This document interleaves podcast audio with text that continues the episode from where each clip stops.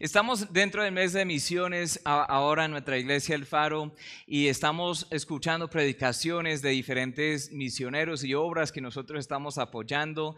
Este, vamos a tomar un tiempo aquí en medio de todo para mirar este, algunos principios muy importantes en cuanto a eso. Hay que entender que Jesucristo es el camino de la vida eterna, no solo un camino.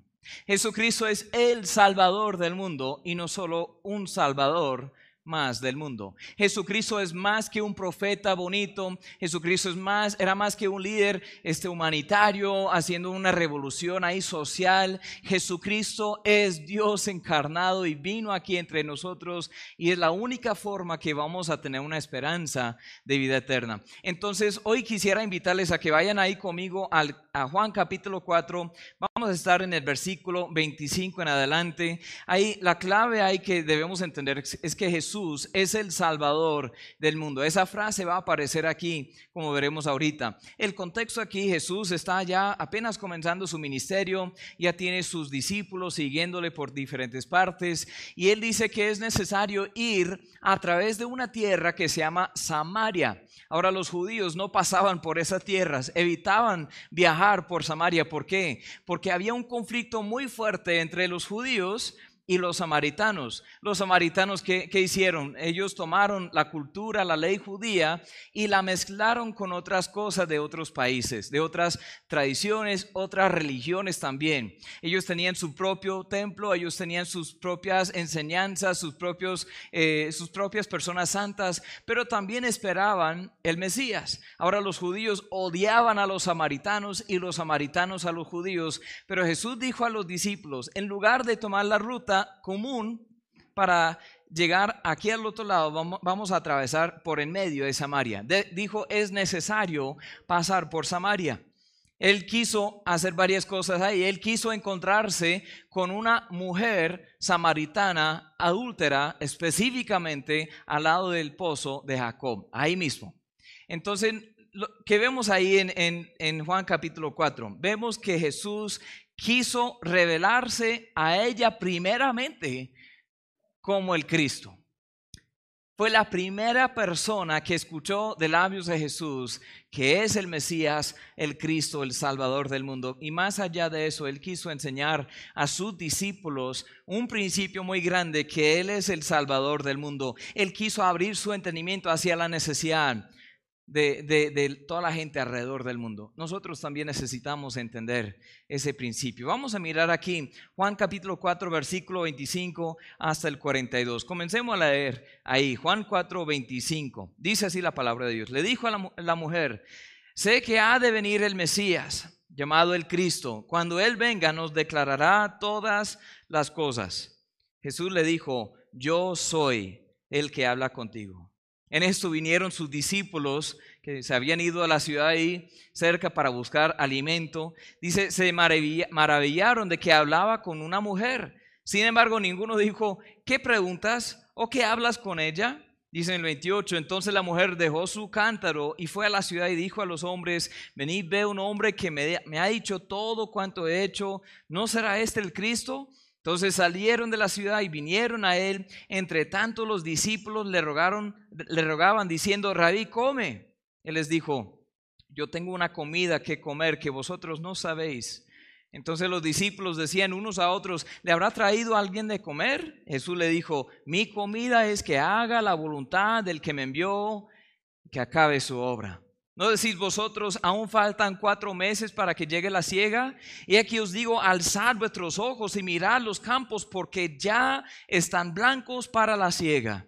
El que ciega recibe salario y recoge fruto para vida eterna, para que el que siembra goce juntamente con el que ciega porque en esto es verdadero el dicho, uno es el que siembra y otro es el que ciega, os he enviado a cegar lo que vosotros no labrasteis, otros labraron y vosotros habéis entrado en sus labores, y muchos de los samaritanos de aquella ciudad creyeron en él por la palabra de la mujer, que daba testimonio diciendo, me dijo todo lo que he hecho. Entonces vinieron los samaritanos a él, le rogaron que se quedase con ellos y se quedó ahí dos días. Creyeron muchos más por la palabra de él. Decían a la mujer, ya no creemos solamente por tu dicho, porque nosotros hemos oído y sabemos que verdaderamente este es el Salvador del mundo, el Cristo. Sabemos que verdaderamente este es el Salvador del mundo, el Cristo. Ellos llegaron a creer que Jesús es el Salvador del mundo, el Cristo. Yo creo que muchos de nosotros aún no hemos llegado a creer eso. De palabra, sí. Todos decimos, sí, yo doy gracias a Dios que Él me salvó a mí, pero no creemos que todo el mundo necesita ese mensaje. No creemos que es suficiente para salvar a todos, pero debemos volver a lo básico aquí. Vamos a considerar este tema, el Salvador del mundo. Aquí con el testimonio de Juan capítulo 4, primero vamos a considerar que es un ministerio transcultural un ministerio transcultural. La salvación no solo era para los judíos y no solo es para nosotros los colombianos, estadounidenses, venezolanos, este, gringos, eh, morenos, negros, amarillos, sea lo que sea tu raza, tu etnia, sea lo que sea, Dios quiere salvarte a ti y quiere salvar al mundo entero. La salvación no solo era para un grupo selecto, es para todo el mundo. Dice en Juan 3:16, ustedes lo saben de memoria muchas veces, eh, muchos de ustedes, porque de tal manera amó Dios a quienes, al mundo, que ha dado a su Hijo unigénito para que todo aquel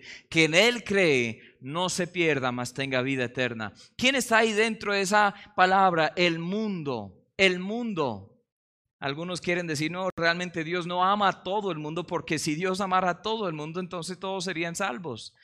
Ahorita veremos lo que dice después de Juan 3:16, pero el hecho es que Dios quiere que todo el mundo sea salvo. Nosotros debemos querer eso también.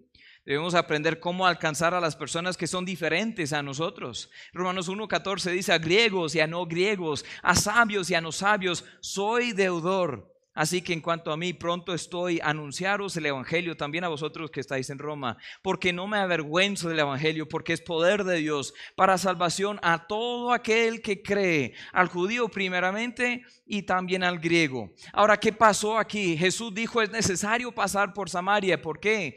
Porque necesitamos establecer una cosa, no solo soy salvador de los judíos, yo también soy salvador de los samaritanos. Eventualmente Jesús enviaría a sus discípulos a todas las naciones, a toda la gente de todo el mundo, a toda criatura, porque es un ministerio transcultural. ¿Cuándo fue la última vez que testificaste del Evangelio a alguien de otra generación, más joven, más ancianito? Otro estrato socioeconómico. De pronto tú eres estrato pupis, como decimos aquí en Colombia, estrato 5, 6 o más, no sé. O de pronto eres de estrato humilde, uno, dos. O de pronto estás ahí en medio, tres y cuatro. Aquí en Colombia tenemos esa escala. Y muchas veces, ¿qué pasa? La gente de estrato humilde no quiere, les incomoda hablar con los de estrato alto. Y los de estrato alto, como ven, ven de una forma despectiva a los de estrato más humilde. Y no hay mucha interacción entre ellos, pero el Señor dice, yo soy salvador de todos. Es un ministerio transcultural. ¿Cuándo fue la última vez que compartiste el Evangelio con una, persona con otro nivel de educación? ¿Más educado o mucho menos educado? ¿Cuándo fue la última vez que testificaste, el Evangelio con una persona de otra cultura, otro, de otro país, de otra religión? Porque todos necesitan escuchar de Cristo. Primero de Juan 2.1 dice, hijitos míos, estas cosas os escribo para que no pequéis. Y si alguno hubiere pecado, abogado tenemos para con el Padre a Jesucristo el justo. Él es la propiciación por nuestros pecados. O sea, pagó la deuda de nuestros pecados totalmente. Dios quedó satisfizo. El satisfecho, digo, Jesús, el sacrificio de Jesús satisfizo la ira de Dios el Padre. Dice, Él es la propiciación por nuestros pecados y no solamente por los nuestros, sino también por los de todo el mundo. Pablo dice en 1 Corintios 9, 19, por lo cual siendo libre de todos, me he hecho siervo de todos para ganar a, mayor número. Me he hecho a los judíos como judío para ganar a los judíos, a los que están sujetos a la ley, aunque yo no esté sujeto a la ley, como sujeto a la ley para ganar a los que están sujetos a la ley a los que están sin ley, como si yo estuviera sin ley, no estando yo sin ley de Dios, sino bajo la ley de Cristo, para ganar a los que están sin ley. Me he hecho débil a los débiles, para ganar a los débiles. A todos me he hecho de todo, para que todo, de todos modos salve a algunos. Y esto hago por causa del Evangelio, para hacerme copartícipe de Él. ¿Qué estamos dispuestos a hacer? ¿Con quiénes estamos hablando? ¿Tenemos nuestras vidas marcadas como ministerios transculturales? ¿O estamos, eh, preferimos ¿Qué hay con los nuestros? Hablar solamente con los nuestros, interactuar solo con los nuestros. Hay que aprender cómo llegar a las personas de diferentes tierras. A veces requiere aprender otro idioma. A veces requiere comer comida que no te gusta. A veces requiere hacer cosas que, que son incómodas. A veces requiere adaptarnos a la cultura de ellos, no para pecar, no entrar en el pecado. Pero muchas veces nosotros somos tan... Eh, patriarcas, o sea, queremos, eh, eh, eh, ¿cuál es la palabra? somos tan orgullosos de nuestro país, tan orgullosos de ser colombiano o estadounidense o venezolano o mexicano o canadiense o europeo, lo que sea, estamos tan orgullosos que hasta la región dentro del país, aquí somos santanderianos, mano, amén. Pero la verdad es que Dios ama también a los costeños. Dios ama también a los rolos. Dios ama también a los paisas. Dios ama también a los venezolanos, a los peruanos, a los bolivianos, a los chilenos, a los argentinos, a los mexicanos, a los brasileros. Dios ama también a todos los africanos. Dios ama también a los asiáticos. Dios ama a todos y quiere que todos sean salvos. Jesús está enseñando un ministerio transcultural. También vemos un testimonio de transformación. Esta mujer aquí, la mujer samaritana, no solo era mujer, que era raro que, que Jesús, un rabí judío, un líder maestro judío reconocido ya entre varios, aunque era mucho más que eso, es raro que un líder judío hablara con una mujer así para enseñarle algo. Pero no solo era mujer, era samaritana.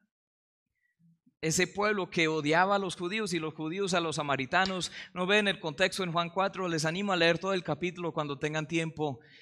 Este, él hablaba con ella siendo mujer y siendo samaritana, pero más allá de eso, siendo una persona adúltera.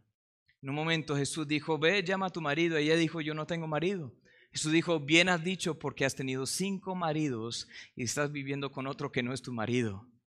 Cinco maridos está viviendo con otro ahora. Jesús lo sabía. Ella luego sale y habla con todos los hombres de la ciudad diciendo, Él me ha dicho todo lo que he hecho. ¿A quién habló? A los hombres. Este, ¿cómo, te gustaría ser uno de esos hombres, no? Uno de los culpables que había caído con ella, de pronto pensando, ay, pero todo. ¿En serio te dijo todo? O sea, mi esposa ni sabe, pero él te dijo todo. Uy, no, vamos a ver qué tan cierto es esto. Porque nadie podría haber sabido eso, menos un hombre judío de Galilea. La mujer quiso ir a decirles a todos acerca de Jesús, tanto que dejó atrás su cántaro. Ella fue a mediodía aquí al, pozo para sacar agua. No era la hora indicada para ir y sacar agua porque era muy caluroso. Era un momento muy caluroso. Pero ella fue a solas, estaba ahí sola. ¿Por qué? Porque no hubiese ido con todas las otras mujeres porque era la más menospreciada de la sociedad. Pero cuando ella se enteró de Cristo, tuvo ese encuentro con Cristo, se animó tanto y quiso salir a hablar tanto con las personas que dejó atrás su cántaro. Toda la razón que ella eh, hubiera ido. Todos quedaron maravillados de su pasión, su declaración, especialmente a pesar de quién era esa persona. Muchos creyeron, ahora dice, por el testimonio de ella y muchos más creyeron por investigar los reclamos de su testimonio. Así lo dice al final. Pero ni estos ni los otros hubiesen creído si no fuera por esta mujer. Qué transformación. ¿En qué momento puede alguien compartir su fe? ¿En qué momento puedes tú compartir tu fe? Tan pronto que esa fe es depositada en Cristo. En el momento de creer el Evangelio, tú puedes salir y compartir el Evangelio. Porque el Evangelio no se trata de qué tanto sabemos, no se trata de cuánto hemos hecho por Dios. El Evangelio se trata de lo que Dios hizo por nosotros. El Evangelio se trata de quién es Él y qué ha hecho Él por mí. Y yo al entender eso y a poner mi fe en eso, ahora puedo decir a otros, no se trata de llevar 10, 15, 20 años como miembro como bien discipulado, como ya yendo al instituto, a un seminario bíblico y luego sí puedo compartir la fe. No, Señor, tú puedes compartir tu fe tan pronto que esa fe es depositada en Cristo. Amén. ¿Cuándo fue la última vez entonces que compartiste con otro lo que Jesús hizo por ti? Primero de Pedro 2.9 dice, mas vosotros sois linaje escogido, real sacerdocio, nación santa, pueblo adquirido por Dios, para que anunciéis las virtudes de aquel que os llamó de las tinieblas a su luz admirable. Vemos este testimonio en la mujer samaritana, una mujer que era este, tan alejada de Dios, tan pecadora que era hasta menospreciada por los otros de su pueblo. Un pueblo también que estaba adorando en ignorancia, como Jesús lo dice aquí en, Juan capítulo 4. Dice, ustedes no saben que están adorando, pero esta mujer tuvo un encuentro con Cristo y ¿qué pasó?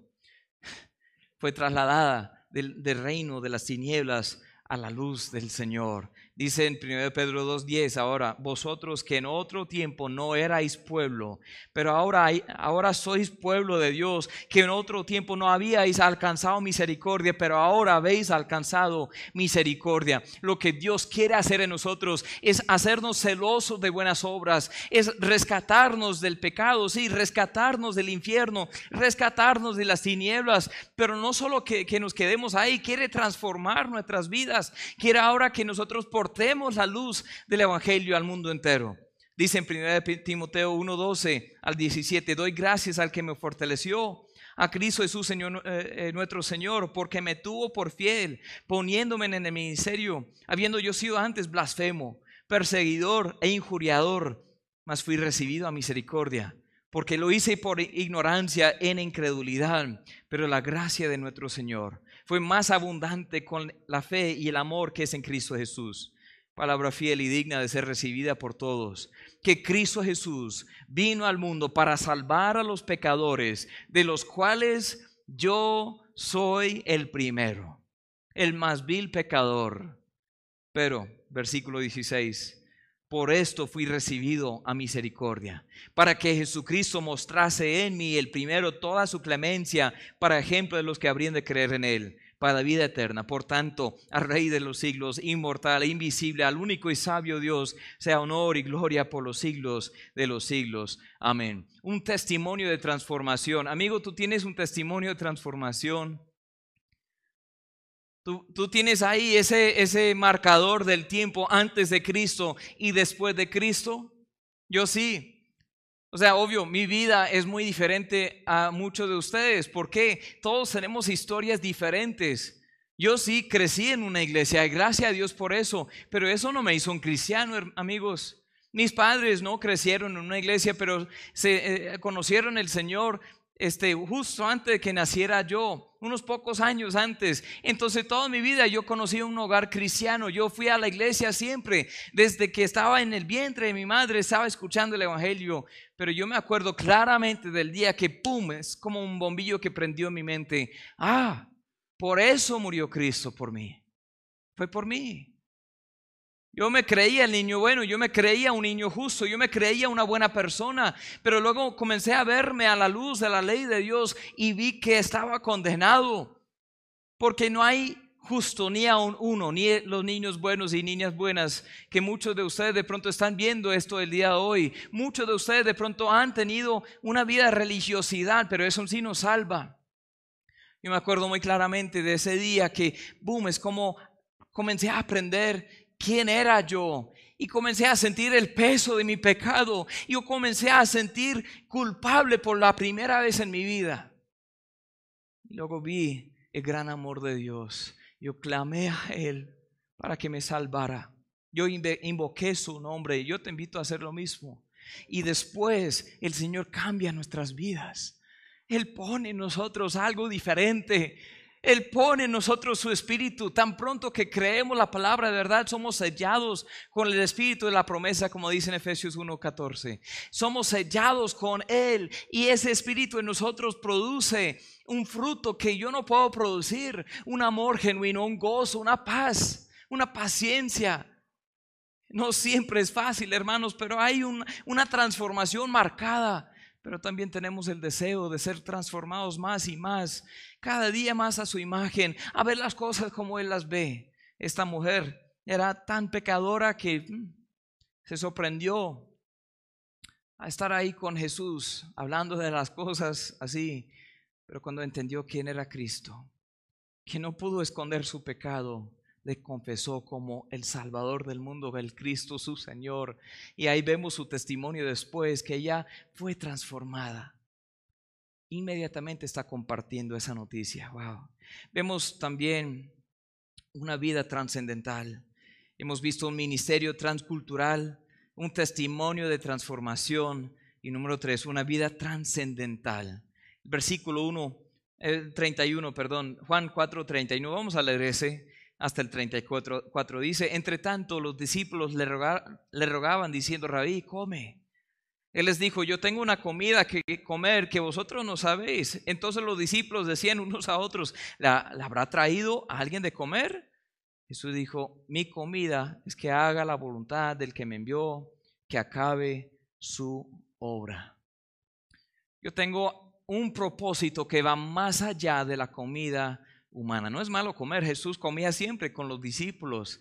Les pareció muy raro que no quiso comer ahora porque Jesús estaba tan enfocado en la misión celestial. Saben que Él nos invita a también participar de esa vida trascendental, algo que va más allá de nuestras vidas. Nos enredamos tanto con los afanes temporales de este mundo que perdemos lo eterno y perdemos el enfoque en lo que Dios quiere hacer en nuestras vidas y a través de nuestras vidas. Los discípulos solo estaban pensando en la comida física, no en la comida espiritual.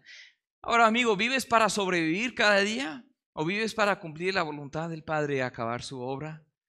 ¿Cuál es tu propósito? ¿Por qué, estás aquí en la tierra? Segundo de Timoteo 2, 1 al 4 dice, tú pues, hijo mío, esfuérzate en la gracia que es en Cristo Jesús.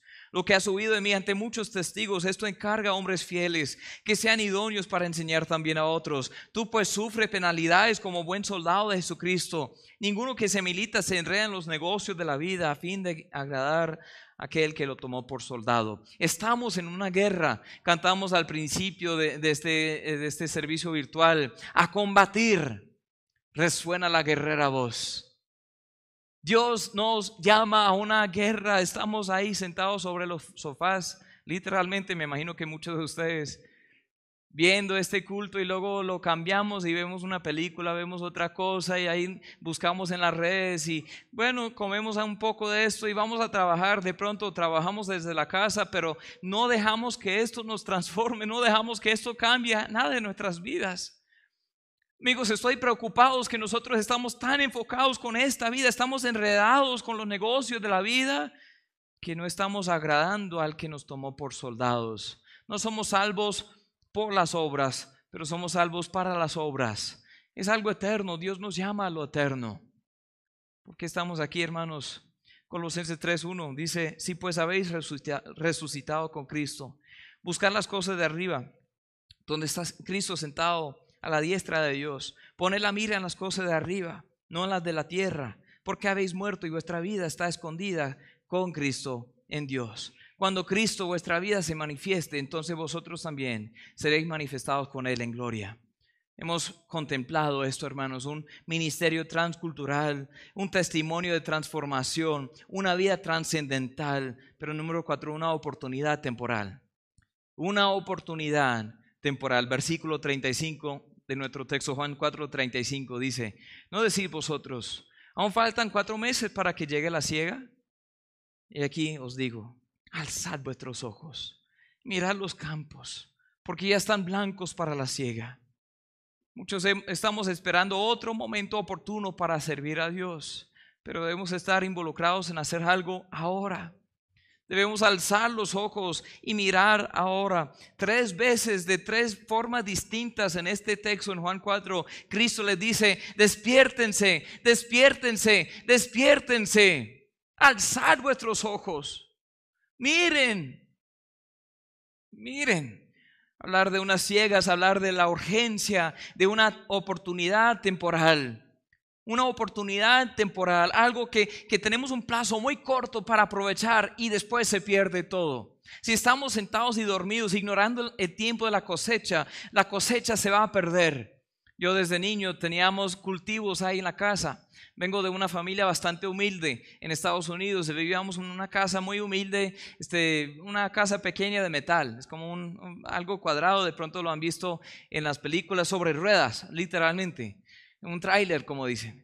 Y era muy viejo y había huecos en todas partes, pero nosotros teníamos cultivos ahí afuera y gloria a Dios por eso, porque con esos cultivos comíamos este, una gran parte del año. Entonces ahí salíamos para cultivar este, las abejas, este, arvejas, no abejas, arvejas y habichuelas y maíz y tomate y calabacín y varias otras cosas, frutas y vegetales y de todo tipo. Pero en ciertas cosas había un plazo muy corto para salir y recoger todo. Muchas veces solo dos, tres días, no más, para recoger toda la cosecha, porque si no, se perdía todo. Era la cosecha de todo el año no era muy grande. Nosotros no éramos los campesinos que tenemos granjas muy grandes. No vivíamos de eso para vender los productos, pero vivíamos de eso para comerlos, para sobrevivir. Yo entiendo esa urgencia y cuando Cristo dice alzar, ve los campos porque ya están blancos para la siega. Está hablando del trigo porque el trigo cuando está listo se pone blanco. Dice, ustedes creen que, bueno, hay tiempo, hay plazo, pero hay, que, hay que despertarnos, hermanos. Hay una urgencia de una oportunidad temporal. Si estamos sentados y dormidos, eso se pierde. El mundo se está perdiendo alrededor nuestro. ¿Qué estamos haciendo para salvarlos? Obvio, nosotros no somos los quienes salvan. Nosotros, nosotros no salvamos a nadie, pero llevamos la noticia, las buenas nuevas de la salvación para que la gente conozca a un Dios. Hay gente que va a aparecer delante de Dios no habiendo escuchado el Evangelio, pero de igual modo serán condenados eternamente. Eso dice la Biblia. No quisiéramos creer esa doctrina, pero está en la Biblia. No la podemos negar. Juan 3:16 otra vez, pero leyendo un poco más, dice, porque de tal manera amó Dios al mundo que ha dado a su Hijo unigénito para que todo aquel que en él cree no se pierda, mas tenga vida eterna. Porque no envió Dios a su Hijo al mundo para condenar al mundo, sino para que el mundo sea salvo por él. El que en él cree no es condenado, pero el que no cree ya ha sido condenado, porque no ha creído en el nombre del unigénito Hijo de Dios. El que no cree ya ha sido condenado. Él no vino a condenarnos. Gloria a Dios por eso, pero la cosa es que ya estamos en esa condenación. Él no condena a los eh, africanos que viven en una, en una tribu de pronto y no han escuchado, no, no vino a condenar a esas personas, pero la cosa es que ya están condenados. No quiere condenar a nosotros los colombianos, pero la cosa es que ya estamos condenados. No condena a los gringos, a los europeos, a los asiáticos, no condena a los latinoamericanos. Él no condena a nadie porque, porque ya estamos condenados. Y el que no cree sigue ahí en esa condenación. El que cree se le quita la condenación. ¿Por qué? Esa condenación nuestra fue puesta sobre Cristo. Pero hay que creer. Dice en, ese mismo capítulo Juan 3:36, el que cree en el Hijo tiene vida eterna, pero el que rehúsa creer en el Hijo no verá la vida, sino que la ira de Dios está sobre él. Apocalipsis 20, 10 hasta el 15 es uno de los textos más tristes en toda la Biblia después de un tiempo de, la gran tribulación y este, el reino milenial, hay un juicio final. En el, fin de todo, antes de comenzar, digamos, la eternidad, por decir, cuando ya no hay más tiempo. En ese, en ese eje, en ese cambio, hay un juicio muy grande, el juicio del gran trono blanco. Y ahí dice el texto, el diablo que los engañaba fue lanzado al lago de fuego y azufre donde estaban la bestia y el falso profeta. y serán atormentados, ¿cuánto? Día y noche por los siglos de los siglos. Y vi un gran trono blanco y al que estaba sentado en él, de, delante del cual huyeron la tierra y el cielo, y ningún lugar se encontró para ellos. Y vi a los muertos grandes y pequeños, o sea, pobres y presidentes, de pie ante Dios. Y los libros fueron abiertos. Y el otro libro fue abierto, el cual es el libro de la vida. Y fueron juzgados los muertos por las cosas que estaban escritas en los libros según sus obras. Cada pecado está escrito ahí. Cada uno. Y son juzgados. Y el mar entregó los muertos que habían en él. La muerte y el Hades entregaron los muertos que habían ellos. Y fueron juzgados cada uno según sus obras. Y la muerte y el Hades fueron lanzados al lago de fuego. Esta es la muerte segunda el que no se halló inscrito en el libro de la vida fue lanzado al lago de fuego. Ya vimos que ahí en el lago de fuego es tormento día y noche por los siglos de los siglos. Y el que no se halló inscrito en ese libro pasará la eternidad ahí. Yo no quiero creer eso, hermanos, pero está en la Biblia y yo no lo puedo negar. Es una oportunidad temporal que tenemos aquí. Cristo dijo a los discípulos, despiértanse, alzad los, los ojos y mirad, la cosecha ya está lista. No falta mucho tiempo para eso. Ahora, muchos de nosotros estamos esperando que acabe este tiempo de la cuarentena para que podamos servir a Dios. Pero ahora, si eres un cristiano, si eres un hijo de Dios, Dios quiere usar tu vida ahora. Dios quiere que le sirvas ahora. Dios no quiere que esperes. Busca, busca, una forma de servirle. Hay gente en nuestra iglesia que, nos dice, pastor, eh, abrimos un grupo de WhatsApp, tenemos un devocional que estamos haciendo con los hijos. Y gloria a Dios por eso. Hay gente que está viendo estos cultos y compartiendo con los amigos. Gloria a Dios por eso. Hay gente que está grabando podcast del Evangelio y, compartiendo. Gloria a Dios por eso. Gente que está pensando creativamente para difundir la palabra del Evangelio porque la oportunidad es temporal. Número 5, vamos a ver este y terminamos. Un equipo de trabajo. Volvamos a Juan 4, dicen el 36 hasta el 38, porque en esto es verdadero el dicho. Uno es el que siembra y otro es el que ciega. Os he enviado a cegar lo que vosotros no labrasteis, y otros labraron, y vosotros habéis entrado en sus labores. El que ciega recibe salario, recoge fruto, junto con el que siembra. El que siembra goza juntamente con el que ciega. Hay dos personas, hay dos grupos de personas. El Señor envía a los discípulos donde ellos no habían cegado. ¿Por qué? Los samaritanos ya tenían la ley de Dios, ya tenían muchos profetas, ellos ya tenían un conocimiento del, del Mesías venidero, ya habían sido, eh, había algo de semilla del Evangelio ahí entre ellos. Estaban ya listos. Así como aquí en Colombia mucha gente sabe que hay un Dios, gloria a Dios por eso. Mucha gente cree que Jesús es el Hijo de Dios, nacido por la Virgen María, que vivió aquí en esta tierra hace más de dos mil años, que Él vivió una vida perfecta, que murió en la cruz, que fue sepultado, que resucitó de los muertos. Muchos creen que esta es la Biblia, es la palabra de Dios y gloria a Dios por eso. Eso es la base de todo, pero aún no han creído en Cristo para salvación. Y ahí hace falta, porque el que no cree es condenado. El que no cree, ahí permanece la ira de Dios sobre él. No importa cuánto sabe, no importa cuánta información acerca de Dios, acerca del Evangelio, acerca de Cristo sepa. El que no cree es condenado. Ahora nosotros estamos buscando una cosecha realmente. Porque hay mucha gente que ya tiene lo básico, pero estamos ayudando a, a tomar ese último paso de fe en Cristo. Hay otras partes en diferentes naciones donde no tienen ese conocimiento. Estaba hablando con un amigo en Japón hace poco y dice, no, nosotros no comenzamos con Dios te ama, comenzamos con quién es Dios. Nosotros no comenzamos con, bueno, cree en Cristo para el Evangelio, comenzamos con cómo llegamos a existir aquí que Dios hizo en el universo y comenzamos desde la creación hasta el fin, porque ellos no tienen un concepto de todo eso, tienen mucha confusión, han visto en las películas algo del cristianismo, pero ellos no tienen ningún concepto de eso. Comenzamos desde muy atrás. Están sembrando, sembrando, sembrando. Y eventualmente segarán. Habrá una cosecha. Lo importante es que estemos trabajando en equipo.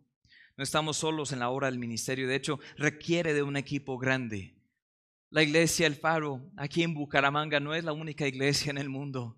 No somos la única iglesia ni siquiera en esta ciudad. Gloria a Dios por las otras iglesias que están predicando el Evangelio. Gloria a Dios por las otras iglesias que están haciendo lo que sepan hacer para difundir la palabra de Cristo. Gloria a Dios por eso. Pero estamos queriendo ser fieles con la obra que Dios nos ha dado. Requiere de un equipo grande. Dentro de la misma iglesia somos un cuerpo y trabajamos entre nosotros para poder lograr la gran comisión. Algunos creerán que su parte no es tan necesaria que no es tan importante, pero al contrario, todos tenemos una función importantísima. Tú tienes una función importante en el cuerpo de Cristo. El galardón aquí dice en Juan 4 es igual para el que ciega como el que siembra. Lo importante es que seamos fieles a hacer nuestra parte. Trabajemos en equipo, unidos para la gloria de Cristo, el Salvador del mundo. Dos textos más y ya terminamos. Romanos 12, desde el versículo 3 en adelante, 3 en adelante. Digo pues, por la gracia que me es dada, a cada cual que esté entre vosotros, que no tenga más alto concepto de sí que el que debe tener, sino que piense de sí con cordura, conforme a la medida de fe que Dios repartió a cada uno. Porque de manera que en un cuerpo tenemos muchos miembros, pero no todos los miembros tienen la misma función. Así nosotros, siendo muchos, somos un cuerpo en Cristo y, todos miembros los unos de los otros, de manera que, teniendo diferentes dones, según la gracia que nos es dada, si el de profecía, úsese conforme a la medida de la fe. O si de servicio, en servir. O el que enseña, en la enseñanza. El que exhorta, en la exhortación. El que reparte, con liberalidad. El que preside, con solicitud. El que hace misericordia, con alegría. El amor sea sin fingimiento. Aborrecer lo malo, seguir lo bueno Amaos los unos a los otros con amor fraternal. En cuanto a honra, preferiéndoos los unos a los otros. Lo que, lo que requiere diligencia, no perezosos fervientes en espíritu, sirviendo al Señor, gozosos en la esperanza, sufridos en la tribulación, constantes en la oración, compartiendo para las necesidades de los santos, practicando la hospitalidad, bendecid a los que os persiguen, bendecid y no maldigáis, gozaos con los que se gozan, llorad con los que lloran. Un texto un poco largo aquí, pero habla la función de trabajar en equipo. Solo para grabar este culto dominical, estamos grabando un día jueves, así nos ha tocado, ha requerido un equipo entre varios. Hay algunos que ustedes ven aquí delante de la cámara, dando los anuncios, ayudando con la música, ayudando ahí a, hablar de los misioneros, dando el mini sermón, el devocional o predicando el sermón principal. Pero hay muchos que ustedes no ven. Hay algunos que manejan cámaras, otros que manejan sonido, otros que hacen el aseo, otros que están este, cuidando todo. Un hermano aquí me trajo un vaso de agua hace un poco. Toda parte es importante. Cada parte es importante. Nosotros aquí no solo estamos mirando el ministerio del faro, estamos mirando el ministerio internacional. Por eso apoyamos los misioneros, porque requiere de un equipo de trabajo. Ellos están dependiendo de lo que les enviamos financieramente cada mes. Según el Señor provee, nosotros enviamos el apoyo financiero, económico para esos hermanos, esos guerreros que están ahí en medio de la lucha. Pero ¿qué dice aquí? el que siembra y el que ciega van a tener el mismo galardón. Gloria, gloria, a Dios por eso. Gloria a Dios por eso. Seamos fieles con eso. Cualquiera que sea nuestra parte, sea pequeña, sea grande, seamos fieles, hermanos. Que el Señor no, no, no venga a encontrarnos sentados esperando otros cuatro meses para que llegue la, la cosecha. No es así, hermanos. Un texto más. Tercero de Juan, versículos 5 al 8. Amado, fielmente te conduces cuando prestas algún servicio a los hermanos, especialmente a los desconocidos, los cuales han dado ante la iglesia testimonio de tu amor, y harás bien en encaminarlos como es digno de su servicio a Dios, para que continúen su viaje, porque ellos salieron por amor del nombre de Él. sin aceptar nada de los gentiles. Nosotros pues debemos acoger a tales personas para que cooperemos con la verdad. Uy, tremenda ese, es esa porción de, de escritura. Estamos cooperando con la verdad. Hermanos, Jesús es el Salvador del mundo. Procuremos tener un ministerio transcultural, tanto personal como a nivel de iglesia. Procuremos tener un testimonio de transformación en nuestras vidas personales, llevando el mensaje del Evangelio de nuestro propio testimonio. Procuremos vivir vidas trascendentales, entendiendo que hay una oportunidad temporal y es un equipo de trabajo, requiere de un equipo de trabajo. ¿Dónde encajas tú en ese equipo? De pronto tú necesitas aceptar el Evangelio. Ya hablé un poco de eso, pero no quiero pasar la oportunidad para compartir contigo, amigo, hermano, vecino. De pronto tú nunca has tomado ese paso de fe. ¿Has creído en Dios de pronto? De pronto no. Pero creer que Dios existe no es suficiente. Los demonios creen y también tiemblan. Y reconocen que Dios existe. Pero nunca has visto tu propio pecado como pecaminoso. No has sentido ese pecado. Dios lo sabe. No hay nada escondido delante de Él. Hay libros que graban cada pecado que hayamos hecho. Pero luego Dios te ama. Y hasta entender la gravedad del peso de tu pecado, no entenderás el amor de Dios. Y ese amor requirió que Jesús, el eterno Hijo de Dios, se hiciera un ser humano, se hiciera un hombre, viniera entre nosotros a morir cargando nuestra penalidad. Dios es un juez justo. Dice la Biblia que la paga del pecado es muerte, la separación de Dios. Aquí hablamos de la segunda muerte, el, lago de fuego y azufre, que es la muerte segunda. Todos los mentirosos, todos los pecadores tendrán su parte en ese lago de fuego. Pero Cristo vino y recibió nuestra condenación sobre sí mismo para darnos su justicia. Cada libro de mis malas obras fue borrado, cada uno de ellos. Y el libro de mi justicia no era suficiente porque mi justicia nunca es suficiente. Dice Isaías que nuestras justicias son como trapo de inmundicia delante de Dios. Es algo sucio que está mezclado con tantos pecados. Pero Cristo nos da su justicia cuando estamos en Cristo. Hoy la invitación es que te arrepientas, es un cambio de mente y pongas tu vida en Cristo. Clama a su nombre, invócale, él es rico para perdonar, para salvar a todos los que invocan en su nombre. Y cristianos, entendamos que Él es el Salvador del mundo. Llevemos ese mensaje al mundo entero. Vamos a orar. Padre, muchas gracias una vez más por tu salvación, tu evangelio, tu amor. Te pido que este mensaje quede pegado a nuestros corazones. Que no malgastemos tiempo, Señor, en lo que no tiene valor eterno que busquemos nuestra parte en la gran comisión, sea para quedarnos y apoyar, o sea, hasta para ir al campo misionero. Pero todos debemos ser fieles en testificar aquí donde quiera que estemos, Señor. Señor, ayúdanos a entender que eres el Salvador del mundo. Y aquella persona que aún no ha creído en ti, que hoy, en este mismo momento, clame a tu nombre, que te invoque, que abandone cualquier otra confianza, que deposite su fe en ti. Señor, vivifica a esa persona. En tu nombre pido esto. Amén. Amén.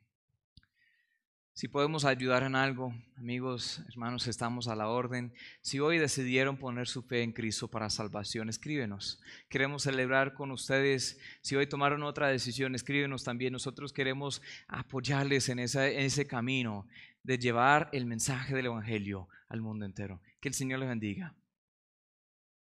El Señor les bendiga. Les habla el pastor Guillermo Camejo de la Iglesia Bíblica Bautista Fe en San Juan de los Morros, Venezuela.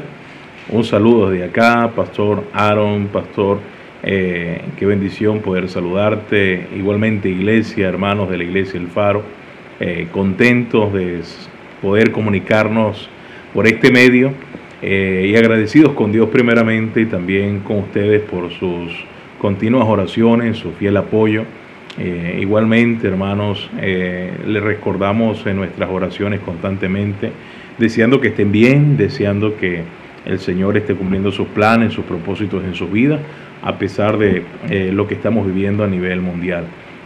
quisiera en este tiempo poder serles de bendición, como también ustedes han podido ser de bendición a nuestra vida. Y, y hermanos, yo quiero, ¿verdad? Sin más preámbulo, invitarlos allí a la Biblia, al libro de Marcos, y poder eh, leer el siguiente pasaje. Quisiera compartir con ustedes un mensaje que ha sido bendición a nuestras vidas, de ánimo, por mucho tiempo, para eh, seguir en la obra de Dios, eh, para entender cómo Dios hace su obra en nosotros y por medio de nosotros. El mensaje de hoy se titula Cuatro aspectos del llamado de Dios a las misiones. Cuatro aspectos del llamado de Dios a las misiones. Y quisiera tomar el texto de Marcos capítulo 1, dice el versículo 14, después que Juan fue encarcelado, Jesús vino a Galilea predicando el Evangelio del reino de Dios, diciendo, el tiempo se ha cumplido y el reino de Dios se ha acercado, arrepentíos y creed en el Evangelio. Eh, el Señor Jesucristo, así como Juan el Bautista, así como los profetas del Antiguo Testamento, así como los apóstoles y la iglesia primitiva, eh, eh, siempre comunicaron la misma verdad. Eh, siempre comunicaron, por así decirlo, la misma fórmula, arrepentimiento y fe, arrepentimiento y creer en el Evangelio, el arrepentimiento de pecado. Eh, el Señor le dice allá a los discípulos eh, en, Marcos, en Lucas capítulo 24, que se va a predicar este mensaje del arrepentimiento, de perdón de pecados y de Jesús a todas las naciones. vemos en, en, el libro de los Hechos que, por ejemplo, el apóstol Pablo predicaba el arrepentimiento para con Dios y la fe en Jesucristo para salvación al judío primeramente y también al griego. Vemos claramente, hermano, que el mensaje de la iglesia no ha cambiado y no debe cambiar. No debemos minimizarlo, no debemos diluirlo, no debemos negociarlo. Lamentablemente hoy eh, se está predicando un evangelio muy comercial, muy al gusto del consumidor, un evangelio que no ofenda o que no hiera a las personas eh, y se ha tal vez minimizado eh, lo que es el mensaje del arrepentimiento. Yo quiero animarle, hermano, a mantenernos en la línea bíblica de predicar el arrepentimiento para con Dios y la fe en Jesucristo para salvación. Ese es el mensaje.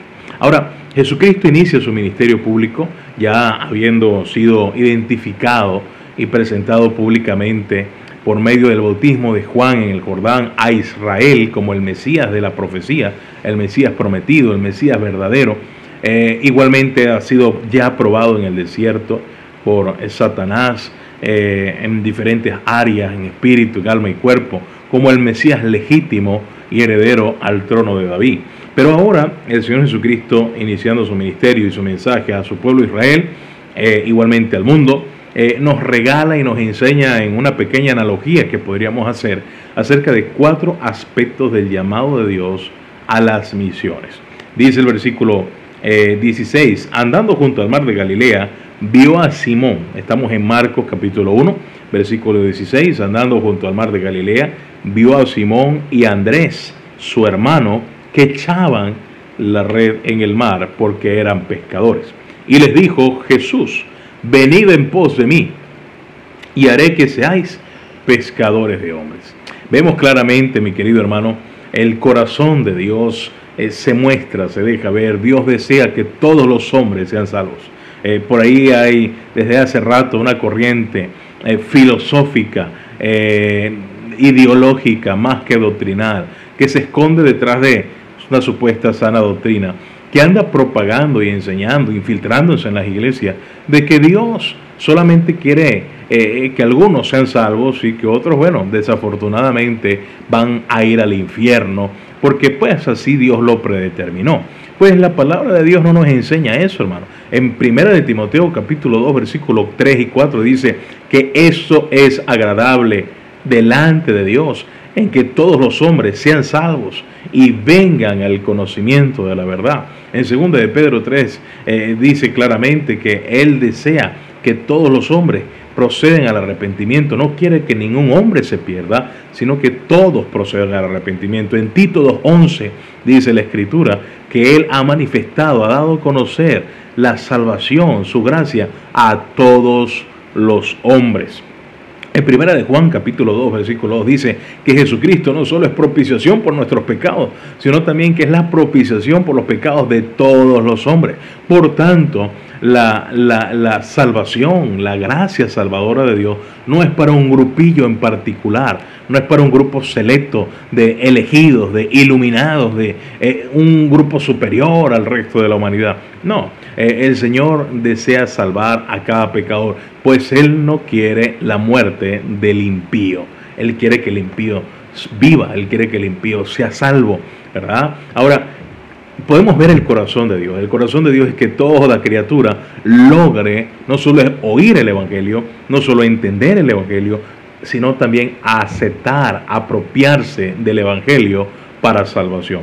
Sabemos, hermanos, que no todos van a creer al Evangelio, dice el profeta Isaías, y no todos creyeron a nuestro anuncio. Va a ser rechazado el Evangelio, pero que entendamos que el plan y el deseo de Dios es que cada criatura logre tener acceso al Evangelio, porque en Dios hay poder para salvar a todo hombre. Y aquí vemos, hermanos, que Dios desea formar, capacitar y utilizar a hombres para que comuniquen su mensaje a otros hombres. Una vez un hombre llamado Robert Moffat, un misionero en África, decía que solamente somos moribundos hablando a otros moribundos acerca de la salvación, acerca de Cristo, de cómo obtener vida. Eh, eh, otro predicador, Adrian, Roger, dice, eh, dijo algo muy interesante, que el Evangelio y la misión del el evangelista no es otra cosa que un mendigo diciéndole a otro mendigo dónde hallar pan. Y eso es nuestro trabajo, hermano. ¿sí? no, no somos mejores que otra gente, somos también mendigos que hemos hallado pan, el pan de vida, el pan que descendió del cielo, y ahora tenemos como responsabilidad decirle a otros dónde hallar ese pan. El primer aspecto que vamos a ver acerca del llamado de Dios a las misiones es que Dios ha llamado a todo creyente, a todo cristiano, a participar de alguna u otra forma, participar activamente en la gran comisión en llevar el, Evangelio, en llevar el mensaje a toda criatura, a todas las naciones. Hermano, ¿de qué manera tú estás involucrado? ¿De qué manera tú estás participando en que otros en otras partes del mundo, en tu propio país y en otras naciones estén siendo alcanzados por el Evangelio? ¿Tienes alguna participación? Entiende, como cristiano todos somos llamados y carga sobre nuestro hombro la responsabilidad de que otros escuchen el Evangelio. Aquí está el Señor en el versículo 17 dice, venid en pos de mí y haré que seáis pescadores de hombres. El propósito de Dios es que usted y yo nos enfoquemos en que otros sean salvos para la gloria del Señor. El segundo aspecto que vamos a ver es un aspecto también eh, muy interesante, no solamente una responsabilidad eh, en cada creyente en llevar el mensaje del Evangelio, ya sea de manera personal, ya sea de manera eh, por las redes, ya sea de manera eh, social, ya sea de cualquier forma, hermano, usted debe estar involucrado en llevar el Evangelio, ya sea orando, ya sea contribuyendo con sus ofrendas, ya sea invirtiendo en literatura, para que Biblias lleguen a otras partes, para que parte de la palabra de Dios llegue a lugares remotos donde usted no puede ir. Pero Dios ha, ha preparado a gente y ha capacitado a gente para que vayan a lugares donde nosotros no podemos estar. Y eso tiene que ver con el segundo aspecto del llamado de Dios a las misiones. Dice el versículo 16, una vez más. Andando junto al mar de Galilea, vio a Simón y Andrés, su hermano, que echaban la red en el mar porque eran pescadores. Si hacemos una pequeña analogía, el mar en la Biblia muchas veces ha representado al mundo, al sistema. El Señor desea y utiliza el lenguaje figurado en el versículo 17, haciendo referencia a los hombres, a las personas, aludiendo como si fuesen unos peces que hay que sacar del mar. El lenguaje figurado está allí. Por tanto, si el mar representa al mundo, al sistema, al cosmos, y los peces representan al hombre, y usted y yo el cristiano representamos al pescador, Las redes representan entonces al Evangelio. La barca muy bien podría representar a la iglesia, quien se sostiene sobre el mar. Y aunque muchas veces tambalea por la tempestad que el mar pueda tener, la barca sigue siendo el lugar más seguro en este mundo donde los peces puedan estar. Usted y yo tenemos una responsabilidad. Pero, curiosamente, algunos de nosotros nos mantenemos dentro de la barca, pero hay otros, hay otros que aunque están en la barca y son parte de la barca, es decir, de la iglesia, Dios los ha capacitado y Dios los ha llamado a ir mar adentro, a arriesgar sus vidas, a salir de su zona de confort, a ir a lugares donde otros no se atreverían a ir. Y han obedecido ese llamado para echar las redes en el mar y seguir sacando más peces para Dios. Esos que echan las redes en el mar, aquellos que no se quedan en la orilla, que no se quedan en puertos seguros, sino que toman riesgos mayores, sacrifican más que otros, están tal vez más determinados y comprometidos que el común denominador. Esos muy bien pudieran ser los siervos de Dios, los misioneros, los evangelistas, los pastores, los que están en la primera línea de batalla, en el frente de batalla. En este caso, los pescadores que van mar adentro a echar las redes. Aquí tenemos a estos hermanos que echaban las redes. No, no dice que remendaban, aunque muy seguramente sabían remendar. En el versículo 19 encontramos a Jacobo y a Juan que remendaban las redes. Muy seguramente sabían echar las redes. Pero sin duda alguna Dios nos ha puesto en la obra de Dios en el lugar donde Él nos ha capacitado para cumplir nuestro rol, para cumplir nuestro llamado, para ejercitar nuestros dones, nuestras habilidades de manera más efectiva. ¿Dónde, mi querido hermano, has sido puesto tú por el Señor? ¿A dónde Dios te ha llamado? Te ha llamado a navegar mar adentro, a echar las redes. En una ocasión los discípulos habían pasado toda una noche intentando pescar y sacar algo del mar y no pudieron. El Señor les dijo, les dijo, naveguen, boguen mar adentro, allá en medio de la oscuridad, en medio de la incertidumbre, muchas veces el misionero tiene que estar. Muchas veces no sabe la mayoría de las iglesias cómo se encuentra el misionero, cuáles son los problemas que está pasando, eh, qué, está sufriendo, padeciendo el siervo de Dios, a, qué se enfrenta él. Y muchas veces tiene que enfrentarse solo. Pero a eso Dios lo llamó, a estar ahí, mar adentro, ahí en medio de la tempestad, en medio de la oscuridad, de la noche, pero no dejando de hacer su trabajo, echando las redes, echando las redes. A veces, hermano, uno echa las redes y no sale nada. A veces uno echa las redes y no hay peces que sacar. Los peces están muy a la profundidad, huyeron, o tal vez se echan las redes y a veces las redes se rompen. Y aquel que echa las redes necesita de que alguien se las remiende. Y por eso tenemos en el versículo 19 el tercer aspecto del llamado, el llamado de Dios a las misiones. Vemos el primer aspecto es que Dios ha hecho un llamado general a todos los cristianos a bogar, a participar, a echar las redes, a remendar las redes. Eh, Dios ha hecho un llamado a todos los cristianos a ser parte de la gran comisión. Es su responsabilidad, hermano. Tiene que usted tener parte en la gran comisión.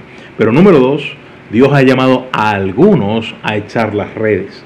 Dios va a llamar a algunos de entre nosotros a ir más allá donde no todos quieren ir, a salir de su zona de confort. Esos serían los misioneros, que van al campo misionero.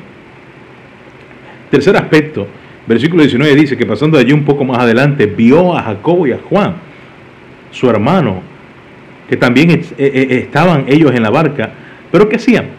Remendaban las redes. Eh, sin duda alguna aquí, hermano, hay un teamwork, hay un trabajo en equipo. mientras algunos echan las redes, estos que echan las redes necesitan un respaldo necesitan seguridad, necesitan confianza para ellos seguir echando las redes. ¿Y quién les da esa seguridad? Pues obviamente primeramente viene de Dios, pero humanamente aquí en la tierra hay un equipo. Y son aquellos que se quedaron a la orilla del mar, que se quedaron a orilla de playa, haciendo qué? Remendando las redes. Las redes muchas veces se rompen. Las redes pueden quedar atrapadas en un arrecife, entre las rocas, eh, eh, eh, puede, puede aún cargarse de muchos peces y se rompe las redes. A veces la obra de Dios se debilita, hermano. No por Dios, sino por negligencia nuestra. Pero qué bueno es contar con una iglesia o con iglesias que aman a Dios, que aman a los perdidos, que aman la obra misionera y que saben su compromiso de remendar redes. Pastor, ¿qué es remendar redes en este caso? Remendar redes es dar el respaldo a aquellos que están arriesgando su vida, dejándolo todo, quienes sacrificaron mucho y están mar adentro echando las redes, los misioneros, los siervos de Dios, los evangelistas, los pastores, y necesitan un respaldo. Y ese respaldo se lo da a la iglesia local, se lo dan iglesias que aman a Dios.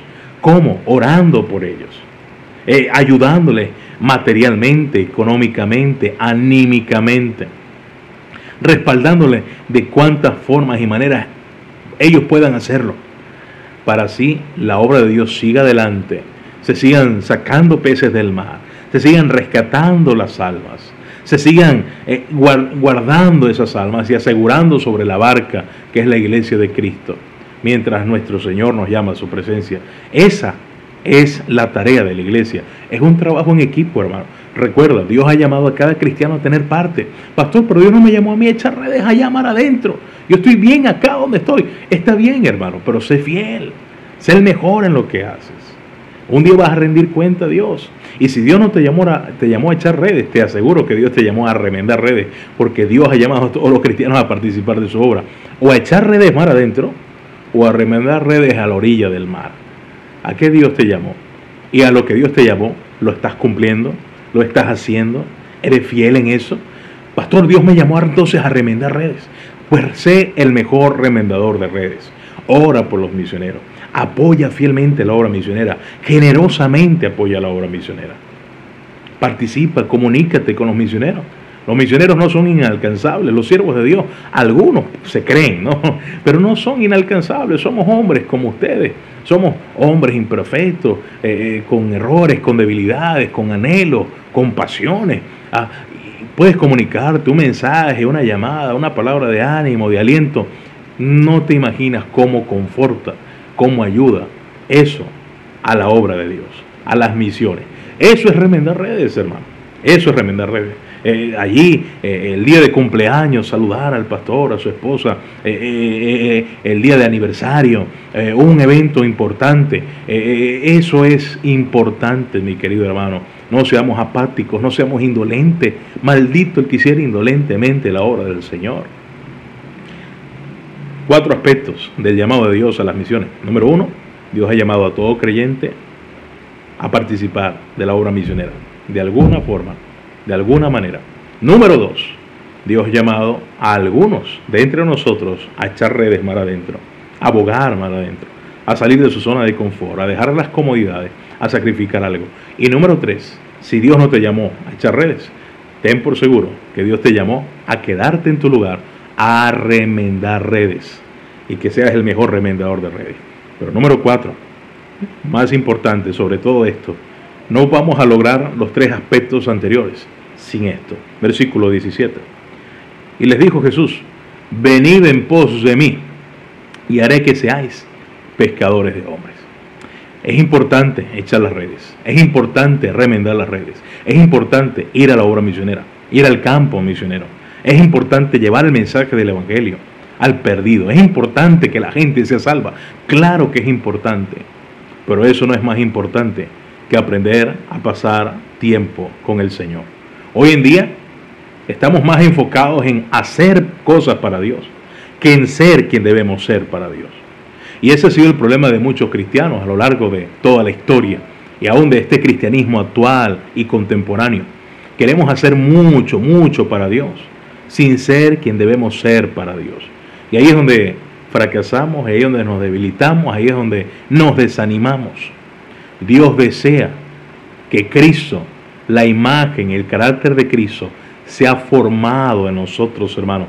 Y eso solo se logra pasando y aprendiendo a pasar tiempo con el Señor.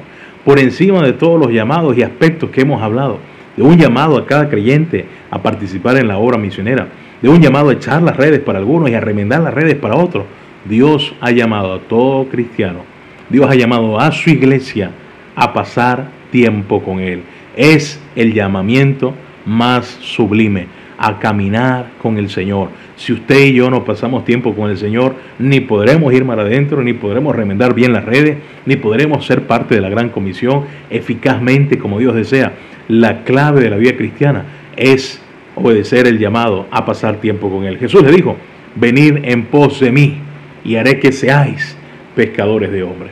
Aunque la meta aparentemente final es ser un pescador de hombres, no se va a lograr si usted y yo, primeramente, no pasamos tiempo continuo con el Señor. Si no pasamos tiempo secreto con el Señor. Jeremías dijo a los profetas falsos de su tiempo, si ellos no hubiesen estado en mi secreto, si ellos hubiesen estado en mi secreto, perdón, yo les hubiese hecho saber a ellos mis palabras y a mi pueblo, y de seguramente les hubiese ayudado, de seguramente los hubiese socorrido. Allí el Señor Jesucristo enseñándolo a los discípulos en el Sermón del Monte, le dijo, mira, entrada a, tu aposento, cierra la puerta y, y, habla a tu Padre que está en lo secreto, y tu Padre que ve en lo secreto te recompensará en público.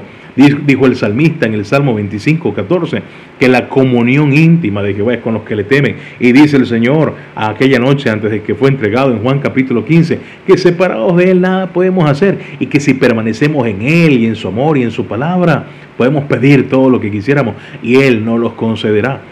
Caminar con Dios, pasar tiempo con Dios.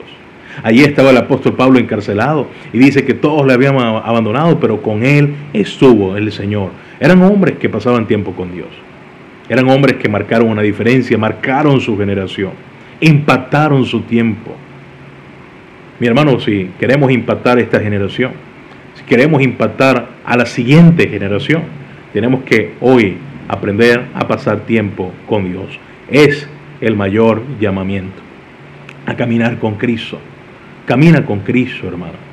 No importa la circunstancia, no importa la pandemia, no importa las restricciones, las limitaciones, no importa la economía, no importa eh, cualquier crisis que pueda haber. No importa, recuerda, el mar se va a poner tempestuoso, va a haber tempestad en el mar.